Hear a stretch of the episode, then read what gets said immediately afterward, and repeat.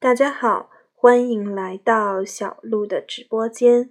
今天，今天我将继续和大家分享王小波的作品《似水柔情》。十六，阿兰说道：“初到这个公园时，每天晚上华灯初上的时节，他都感觉有很多身材修长的女人。”穿着拖地的黑色长裙，在灯光下走动，她也该是其中的一个。而到了午夜时分，她就开始渴望肉体接触，仿佛现在没有就会太晚了。夜幕降临，华灯初上，使她感觉受到催促，急于为人所爱。小史皱眉道。你扯这些干什么？还是说说自己的事吧。阿兰因此微笑起来，因为这是要他坦白自己的爱情。一种爱情，假如全无理由的话，就会受惩罚；假如有理由的话，也许会被原谅。这是派出所里的逻辑。公园里却不是那。公园里却不是这样，那里所有的爱情都没有理由，而且总是被原谅，因而也就不称其为爱情。这正是阿兰绝望的原因。他开始讲起这些事，比方说，在公园里追随一个人，经过长久的盯梢之后，到未完工的楼房或高层建筑的楼顶楼去做爱。或者在公共浴室的水下相互手淫。他说自己并不喜欢这些事，因为在这些事里，人都变成了流出精液的自来水龙头了。然而，小史却以为阿兰是喜欢这些事，否则为什么要讲出来？作为一个警察，他以为人们不会主动的对他说什么。假如是主动的说，那就别有特别的用意。总之，他表情严肃，说道：“你呀，严肃一点。”并且反问道：“你以为我也是个自来水管子吗？”阿兰没有回答，这个问题就这样被岔开去了。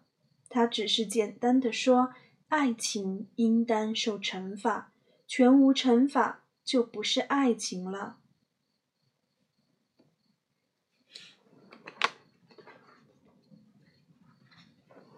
十七，小史对阿兰做出了这样的论断：“你呀，就是贱。”没有想到阿兰对这样的评价也泰然处之。他说：“有一个女孩子就这样告诉他，贱是天生的。这个女孩就是公共汽车。在公共汽车家里，阿兰和他坐在一个小圆桌前嗑瓜子。他说：‘我这个人生来就最贱不过。’这大概是因为他没有搞过破鞋，就被人称作破鞋；没有干过坏事，就被人送上台去斗争，等等。后来他说：“来看看我到底有多贱吧。”然后他就把衣服全部脱去，坐下来，低着头继续嗑瓜子，头发溜到他嘴里去。他甩甩头，把发丝弄出来，然后他看到阿兰没有往他身上看，就说：“你看吧，没关系的。”于是阿兰就抬起头来，面红耳赤，但他平静如初，把一粒瓜子皮喷走了之后，又说：“摸摸吧。”阿兰把颤抖的手伸了出去，选择了她的乳房。当指尖触及她的皮肤时，阿兰像触电一样颤了一下，但是她似乎毫无感觉。后来，他又把手臂放在桌面上，把头发披散在肩头，把自己的身体和阿兰接触他的手都隐藏在桌下，平静地说：“你觉得怎么样啊？”忽然，他看到一只苍蝇飞过，就抓起手边的苍蝇拍，起身去打苍蝇。这时，公共汽车似乎一点都不见，他也不像平日所见的那个人，因为他有一个心长而白亮的身躯，乳房和小腹的隆起也饶有兴趣。只有穿上了衣裳，把自己掩藏起来，他才显得贱。公共汽车对阿兰说。每个人的贱都是天生的，永远不可改变。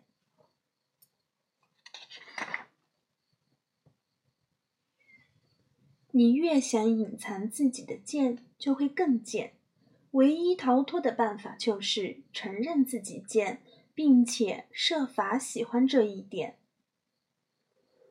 阿兰小的时候，坐在水泥地面玩积木时。常常时不时地摸索自己的生殖器，这时候他母亲就会扑过来，说他在耍流氓，威胁说要把他割了去，等等。后来他又说要叫警察叔叔来把他带走，关进监狱里去。在劝说无效时，他就把他绑起来，让他背着手坐在水泥地上。阿兰就这样背着手坐着，感到自己正在勃起，并且兴奋异常。他一直在等待警察叔叔来把他带到监狱里去。从那时开始，一个戴着大帽檐、腰里挂着手铐的警察叔叔就是他真正的梦中情人了。一个这样的警察叔叔就坐在他面前。不过，小史比他小了十岁左右。他承认自己贱，就是指这一点而言。阿兰想到公共汽车在自己面前裸露出身体的情形，想到他像缎子一般细密的皮肤，就想说：这一切也该属于小史。他想把自己的一切都奉献出来，但是他没有说。首先，公共汽车已经没有了十七岁的身躯；其次，这种奉献也太过惊世骇俗。于是，一个念头就如一缕青烟，在他脑海里飘散了。阿兰说：“刚从农场回来时。”他曾想戒掉同性恋，也就是说不要这样戒，所以他就到医院里去看。那里有个穿白大褂的大夫，坐在桌边，用手拔鼻毛，并且给他两沓画片，一沓是男性的，另一沓是女性的，又给了他两杯白色的液体。一杯是牛奶，另一杯是催吐剂。让他看女人的画片时喝一口牛奶，看男人的画片时喝一口催吐剂，就离去了。阿兰就开始呕吐起来，但是这里的环境和他正在做的事使他感到自己更贱了。阿兰浏览了整套画片。那些画片制作粗劣，人物粗俗，使他十分反感。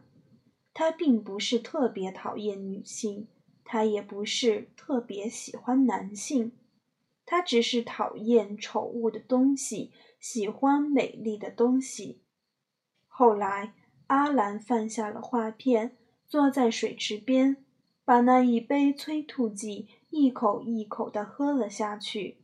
他呕吐的时候，尽量做到姿势优雅。他甚至喜欢起呕吐来了。小史对阿兰说：“没见过像你这样的。”这就是说，没有人承认自己贱，所以这就叫真贱。在大发红论的同时，他没有注意到阿兰容光焕发，并且朝他抛了一个媚眼。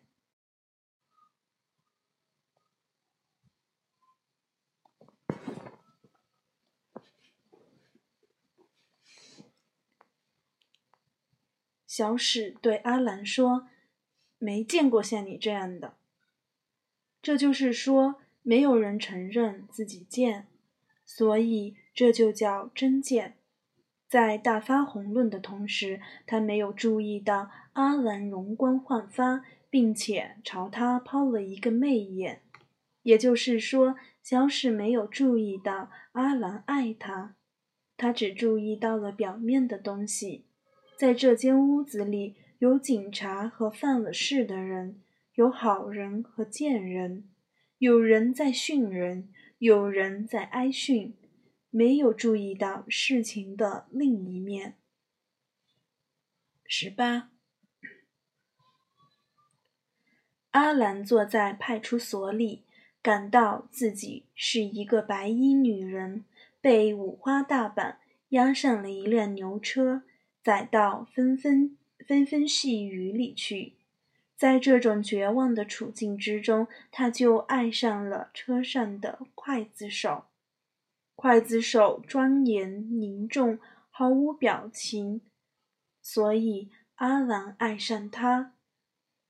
本部无奸嫌之意，但是在这个故事里，在这一袭白衣之下，一切奸淫淫荡都被遗忘了，只剩下了纯洁。楚楚可怜等等，在一袭白衣之下，他在体会他自己，并且在脖子上预感到刀锋的锐利。阿兰谈到自己的感觉，他常常无来由的感到委屈，想把自己交出去，交给一个人。此时。他和想象中的那位白衣女子融为一体了。那辆牛车颠簸到了山坡上，在草地上站住了。他和刽子手从车上下来，在草地上走，这好似是一场漫步，但这是一生里最后一次漫步。而刽子手把手握在了他被皮条。紧绑的手腕上，并且如影随形，这种感觉真是好极了。他被紧紧地握住，这种感觉也是好极了。他就这样被紧紧地握着，一直到山坡上一个土坑面前才释放。这个坑很浅，而他也不喜欢一个很深的坑。这时，他投身到刽子手的怀里，并且在这一瞬间把他自己交了出去。但是，阿兰没有把这个感觉写进他的书里。一本书不能把一切都容纳进去。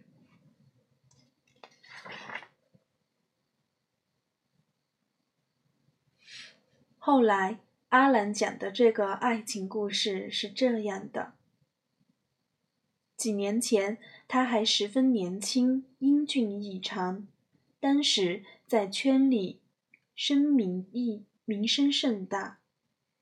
有一天，他和几个朋友，或者叫做几个仰慕者，在街上走着的时候，有一个男孩子远远地看着他，怯生生的不敢过来搭话。后来当然还是认识了这个孩子。是个农村来的小学教师，他仅仅知道城里有个阿兰，就爱上了他，走到他面前说：“我爱你，并且又说，你对我做什么都成。”这是一种绝对的爱情，也是一种绝望的奉献，你不可以不接受。但是这种绝望比阿兰的绝望容易理解，因为他是贫穷。阿兰到他家里去过，看到了一间满是裂缝的黄泥巴房子，一个木板支架上有四个玻璃瓶子。还有两个被贫困和劳作所折磨傻了的老人，在那所破房子里，阿兰像一位雍容华贵的贵妇一样爱上了这位小学教师，并且在那张木床上请他使用它。他觉得这种感觉真是好极了。阿兰还想说。那个男孩穷到了家徒四壁的程度，身上却穿了一套时髦的牛仔裤，骑了一辆昂贵的赛车。他像一切乡下的人一样要面子，但他走过来对阿兰说：“我爱你，我只属于你。”他让阿兰看到，不但是他漂亮的外表，还有他破破烂烂的家。他走投无路的窘态，也就是说，提示了一切线索，告诉阿兰怎样去爱他。但是阿兰的决定完全出乎他的意外，他要像爱一位百万富翁、爱一位帝王一样爱他。所以阿兰想说，自自身生而美丽是多么的好啊！就像一个神邸一样，可以在人间制造种种的意外。可能阿兰还讲过他和这个男孩之间的事，比方说他和他在河边上张网捕鸟，但是捕到的却是一些不值钱的老家贼，或者他们长途贩运服装。结果是赔了钱。这些故事的结局都是一样的。在那间破泥巴房子里，阿兰摊开了身躯，要求那男孩爱他，并且把心中的绝望宣泄在他身后。那间房子里总是亮着一盏赤裸裸的灯泡，而布满了裂缝的墙上。总是爬着几几只面目狰狞的大蟑螂。午夜时，雾气飘到房间里来，在床边上堆着那些旧书籍、旧报纸。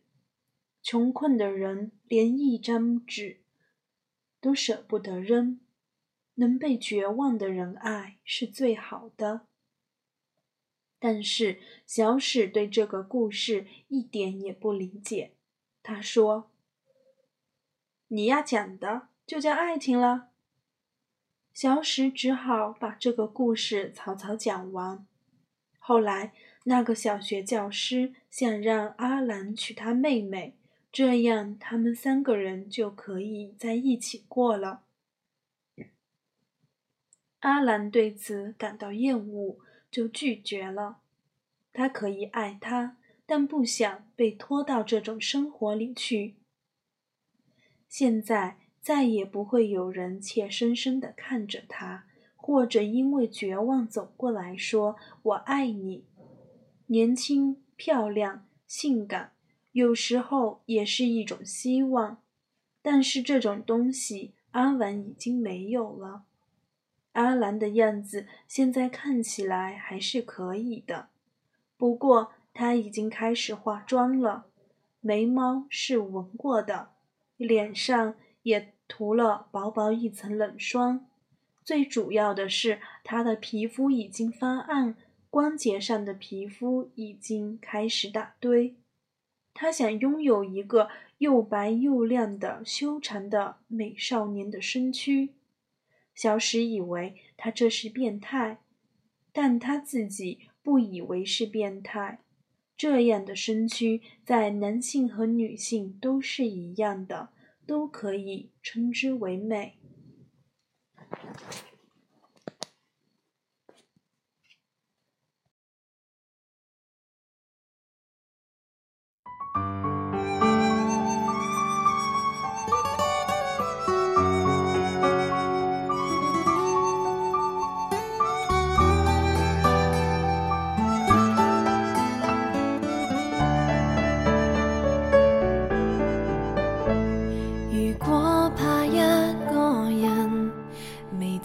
做你自己的福分，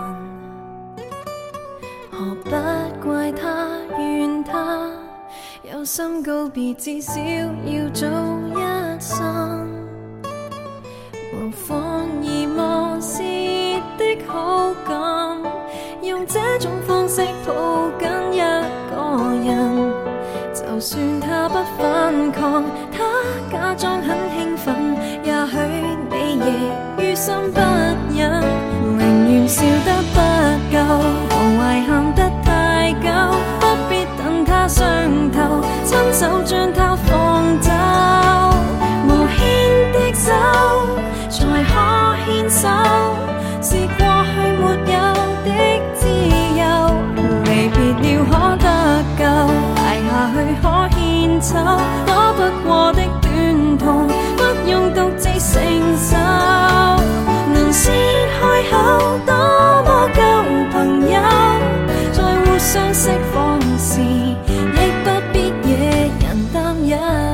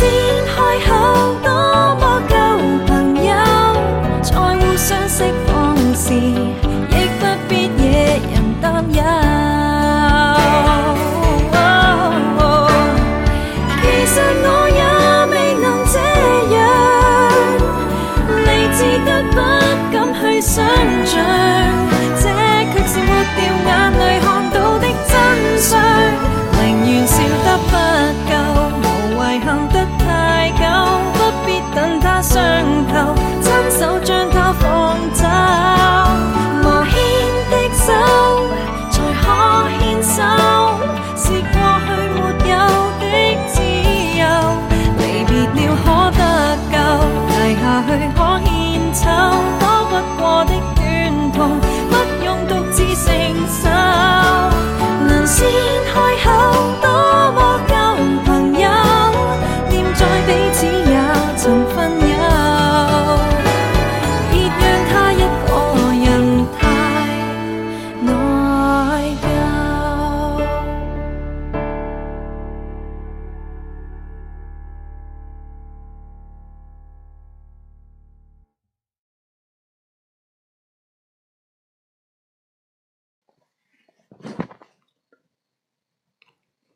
十九。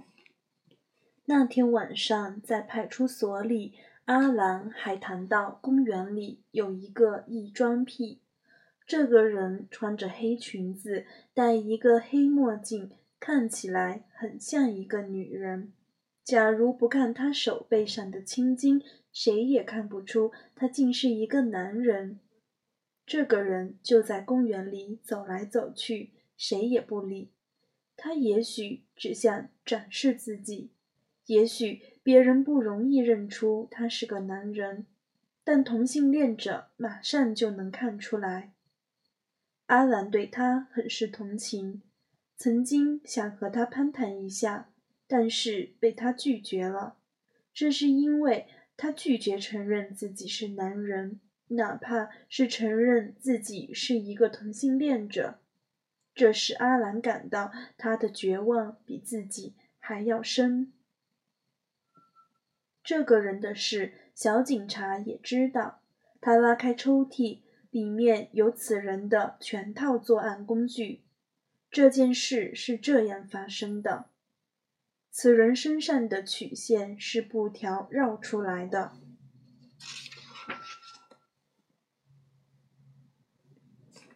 除此之外，他也要上厕所。有一天，他在女厕所里解布条子，被一被一位女士看见。可以想见，后者发出了一阵尖叫，这个家伙就被逮住了。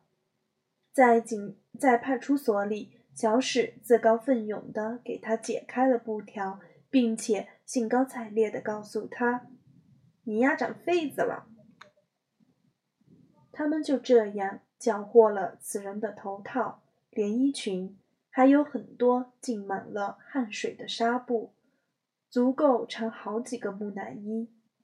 小史谈起这件事，依然是兴高采烈，但这对阿兰感到一点伤感，因为那一天他也在派出所外面看到此人穿了几件破衣蓝衫，狼狈的离去。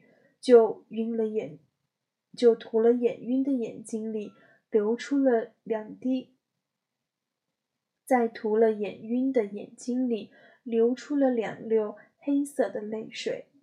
这件事有顺理成章的一面，因为此人是如此的贱，如此的绝望，理应受到侮辱；但也有残忍的一面，因为。这种侮辱是如此的肮脏，如此的世俗，就连杀人犯都能得到一个公判大会，一个执行仪式。羞辱和嘲弄不是一回事。这就是说，卑贱的人也想得到尊重。无需说，小史听到这些话，大大的吃了一惊。他没有想到这些贱人也想要得到尊重，就。就有哭笑不得之感，因为听到了这么多闻所未闻的事。不管怎么说，阿兰好像很有学问，虽然是肮脏的学问。他也想要尊重阿兰，很客气的和阿兰重新认识，互相介绍，并且把他叫做阿兰老师。虽然这样做时无不调侃之意。但是阿兰也接受了，这是因为被叫做老师和这种受凌辱、受摧残的气氛并不矛盾。二十，在那本书里，阿兰写道：“那位衙役用铁锁，那位衙役用锁链把白衣女贼牵到自己家里，把她锁在房子中间的一根柱子上。”这样，他就犯了重大的贪污罪。在这个地方，美丽的女犯是一种公共财产，必须放在光天化日之下凌辱、摧残，一直到死。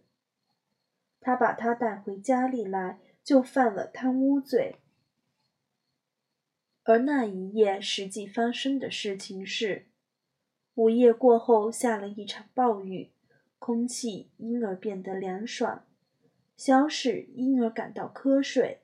他打了个哈欠，说：“可以睡一会儿了。”他自己准备在办公桌上睡觉。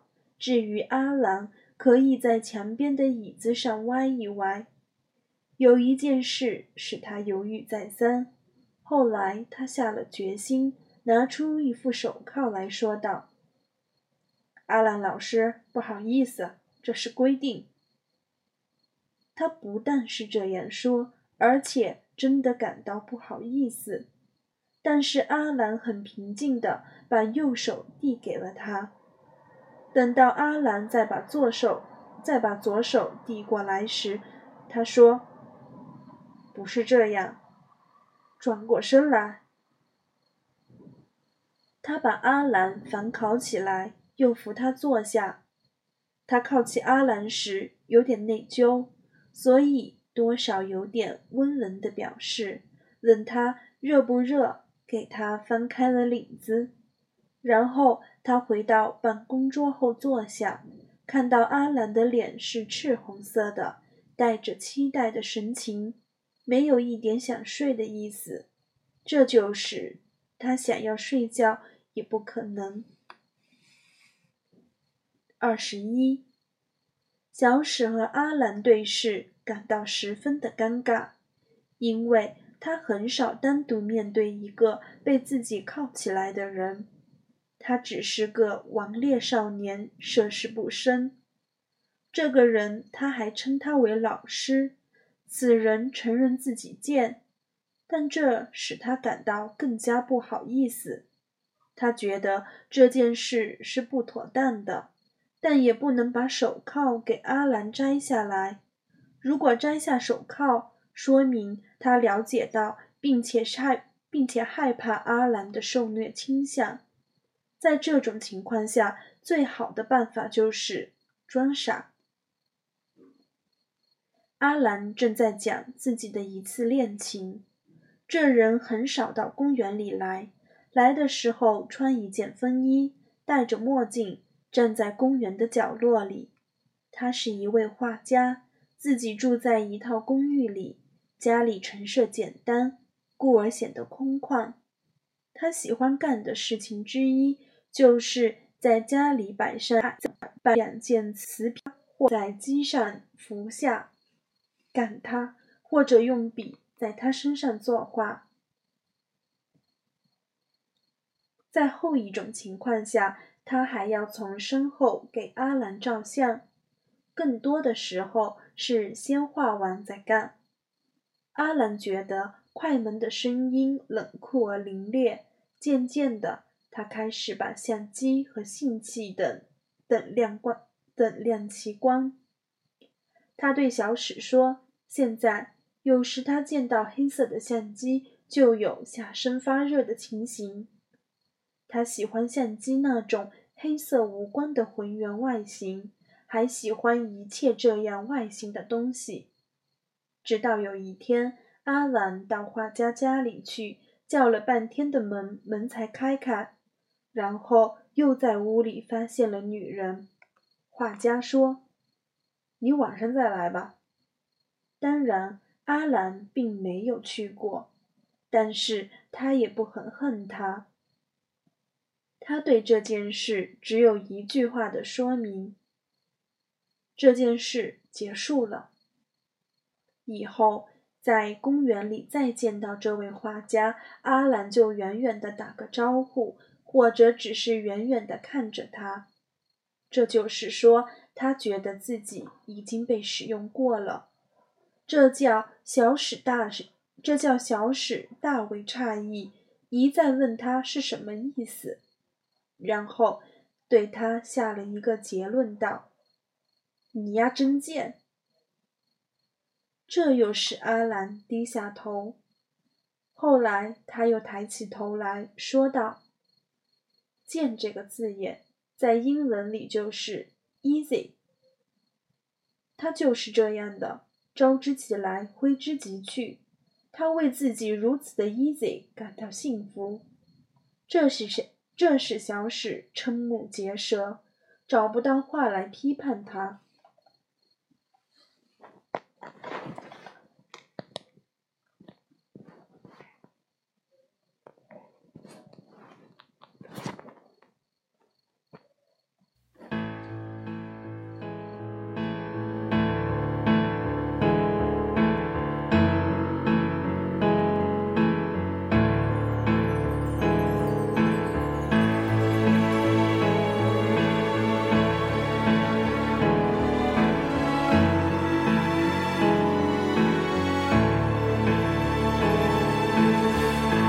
过要发的梦，但热烈渐觉冰冻，跌过痛过便会懂，谁在作弄？沉默背后也想发狂，很想找一刹来放纵，斗胆一次如反恐。也试过太冲动，大件事没计轻重，错过悔过仍要冲，冲出困局，形象似义勇军般英勇，但结果有没有停战的沟通？如戴着面具去掩饰倦容，迎着炮火也情轻松，情绪不可激动，还若轻的举重来化解一切压力，似失踪。如放下面具去，也许面红，乘着晚风去追寻逍遥星空，除去假的宽容，还真想不通，曾年少的青葱，怀着理想哪怕痛。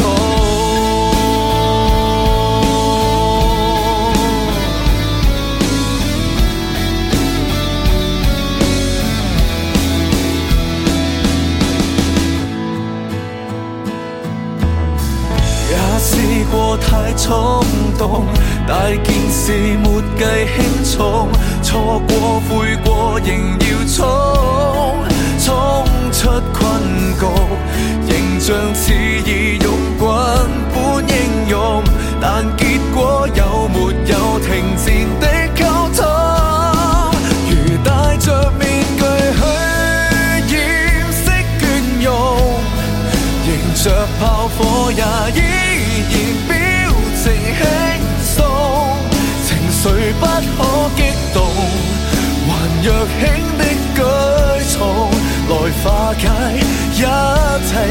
力，似失踪。如放下面具去，也许面红。乘着晚风去追寻逍遥星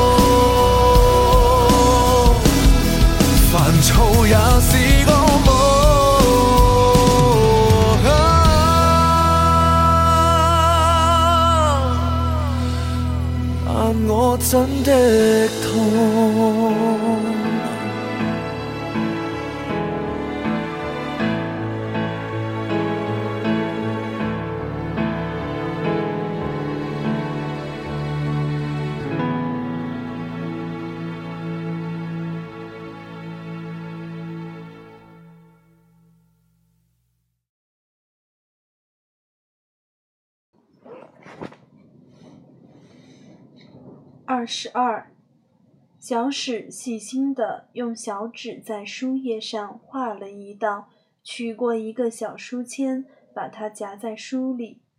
他合上那本书，让时光在那里停住。让他困惑的是，到此为止，他并没有爱上阿兰，也没有看出任何要爱他的迹象。而那一夜已经过去大半了。阿兰在单位里也很贱。我们说他是个作家，这就是说他原来在一个文化馆里工作，有时写写点小稿子之类的。因为他的同性恋早就暴露了，所以他早就受到这样的对待。他今天很早就到那这个文化馆里去。拖地板，打开水，刷洗厕所，以这种方式寻找自己的地位。我们可以说是寻找最贱的地位，但他找不到自己的地位，因为贱就是没有地位。阿兰还说，每次他走到外面去，也就是说穿上了四个兜的灰色制服，提了人造革的皮包，到文化馆去上班，或者融入自行车的洪流，或者是坐在大家中间。半闭着眼睛开会时，就感觉浑浑噩噩、走投无路，因为这是掩藏自己的剑。每次上班之后，他都不能掩饰这种冲动，要到画家家里去，在那里被捆绑、被涂、被画、被使用。这种时候，他觉得自己的形象和所做的事才符合事实。也就是说，符合他与生俱来的品行。他说：“因为穿这样的衣服、提这样的包、开这样的会的人有千千万万，这怎么可能不见呢？”二十三，对阿兰来说，最大的不幸就在于他真的很爱公共汽车。也许我们该说他是个双性恋。公共汽车现在是他的老婆，他们俩住在阿兰小时候住的那间房子里。这种现状使他处于矛盾之中，因为想爱和想被爱是矛盾的。每天他回到家里时，就会看到他衣帽整齐地站在他面前，很有礼貌地说：“您回来啦。”在家里。公共汽车总是穿着出门的衣服，套裙套装，长筒丝袜，化着妆，甚至坐在椅子上时，上身都挺得笔直，仪姿仪万分。阿兰非常无端地朝他走过去，抓住肩头，把他往床上推。这时，公共汽车会放低了声音说：“能不能让我把门关上？”阿兰把他推倒在床上，解开他的扣子，松掉他的乳罩，把他推上去。此时，公共汽车看上去像一条被开了膛的鱼。阿兰爱抚他，和他做爱时，公共汽车用小拇指的指甲画着壁纸，若有所思。直到这件事做完，他才放下手来，问阿兰。感觉好吗？好像在问一件一般的事。此时他的神情就像个处女。公共汽车对阿兰总是温婉而文静，但只有对阿兰是这样。等到阿兰离开公共汽车的身体，他已经乱糟糟的像个破烂摊。回顾做爱以前的模样，使人相信他是共凌辱、共摧残。他悄悄地爬起来，把那些揉破了的、把那些揉皱了的衣服脱掉，叠起来，然后穿上破烂衣服，仔细地卸了妆，出门去买菜。只有在要出门时，他才仔细地卸妆，穿上破烂衣服。当他服饰整齐、盛装以待时，就是在等待性爱；当他披头散发、蓬头垢面之时，就是拒绝性爱。这一点和别人截然相反。从这一点上来看，他就像那位把内衣穿在外面的马多纳一样奇特。二十四。那天下午，阿兰被小警察逮进去时，因为那个城市不大，所以这件事马上就传到他耳他太太的耳朵里。阿兰的老婆，也就是公共汽车，在市场上买菜，有人告诉他阿兰进去了，他说了一声“该”，然后就问进到哪里去了。一般来说。进去就是进去了，但对于同性恋者来说，可以进到正宫，也可以进后宫，正宫并不严重。这位女士问清了情况，并不着急。她回到家里做完家务，尽量保持平静的心情。她还算年轻，但显得有点憔悴；还算漂亮，但正在变丑。此人的模样就是这样。天快黑的时候，阿兰的太太做了饭，自己吃了之后，还给阿兰留了一些。然后他就从家里出来，到楼下给女友打投币电话。所说的第一句话就是：“阿兰这混球又进去了。”我想，对方不知道阿兰是为什么进去的，但是知道。阿兰是经常进去的，所以就把他想象成一个一般的流氓。对方问他准备怎么办，他说：“要是他今晚上不回来，就让他在里面待着；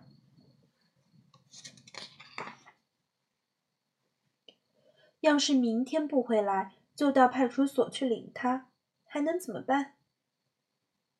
我们知道。假如一位同性恋者被扣了起来，太太来接，警察是乐于把该男士交出去的。这是因为他们以为他在太太手里会更受罪。警察做的一切都以让他多受些罪为原则。对方想听到的并不是这句话。我们可以听到他在耳机里劝他甩掉阿兰。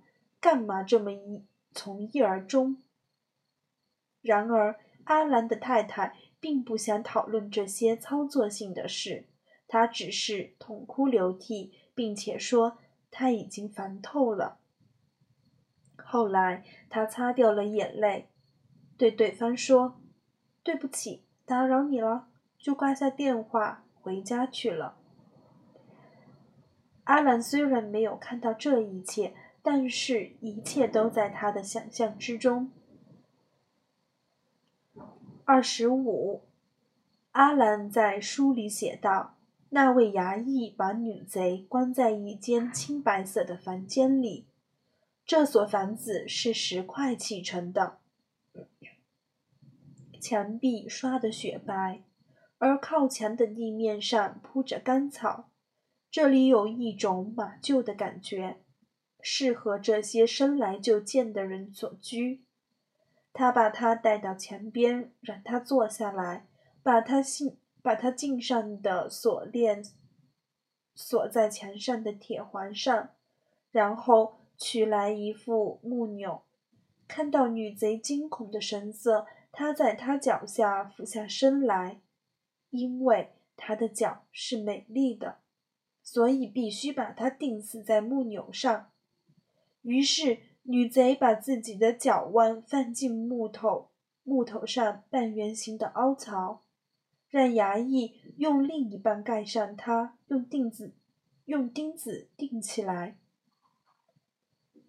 他看着对方做这件事，心里快乐异常。后来，那位衙役又拿来一副木木夹，告诉他说。他的脖子和手也是美的，必须把它们钉起来。于是女贼的颈上，于是女贼的项上就多了一副木夹。然后那位衙役就把铁链从他脖子上取了下来，走出门去，用这副铁链把木兰山门锁上。等他走了之后。这个女贼长时间的打量这座石头房子，她站了起来，像一只张开的圆规一样，在室内走动。走到门口，看到外面是一个粉红色的房间。晚上，阿兰太太一个人在家，她早早的睡了。他辗转反侧，不能入睡，后来就和自己做爱。这件事做完以后，他又开始啜泣。这种情况说明他依然爱阿兰，对阿兰所做的事情不能无动于衷。但是在阿兰的书里，没有一个地方可以让人想到阿兰的太太。他不愿意让公共汽车知道他是爱他的。午夜时分，外面下了一场大雨，公共汽车起来关窗户。他穿了一件白色的针织汗衫，这间房子是青白色的。阿兰后来住的房子也是这样。他把窗户关好，就躺下来睡了。公共汽车睡着时，把两手放在胸上，好像死了一样。那天晚上下雨时，小史的太太点子在酣睡。他们的房子是粉红色的，亮着的台灯有一个粉红色的灯罩。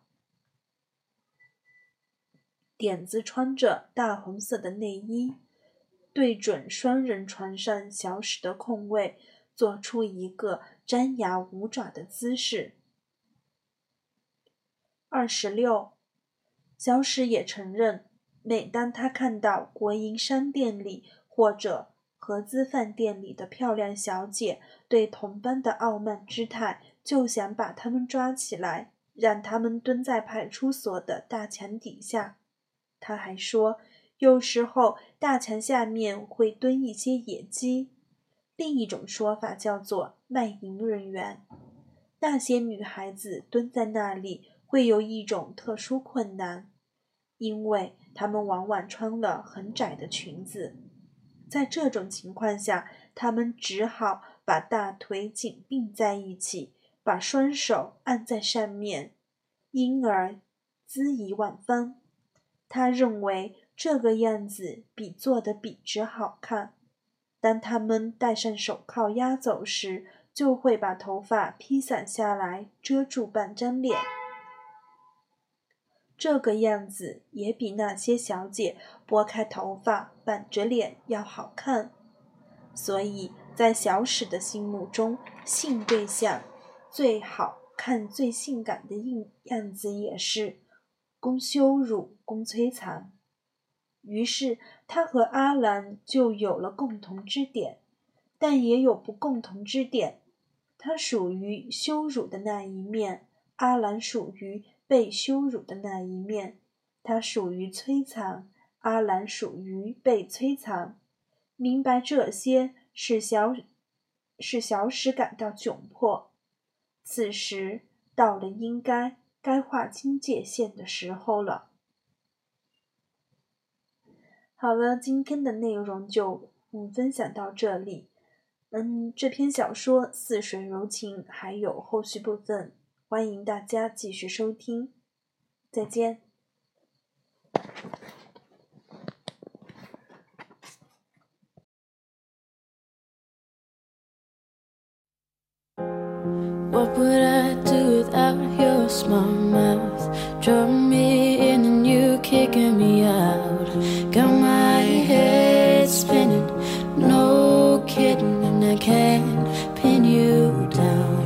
What's going on in that beautiful mind?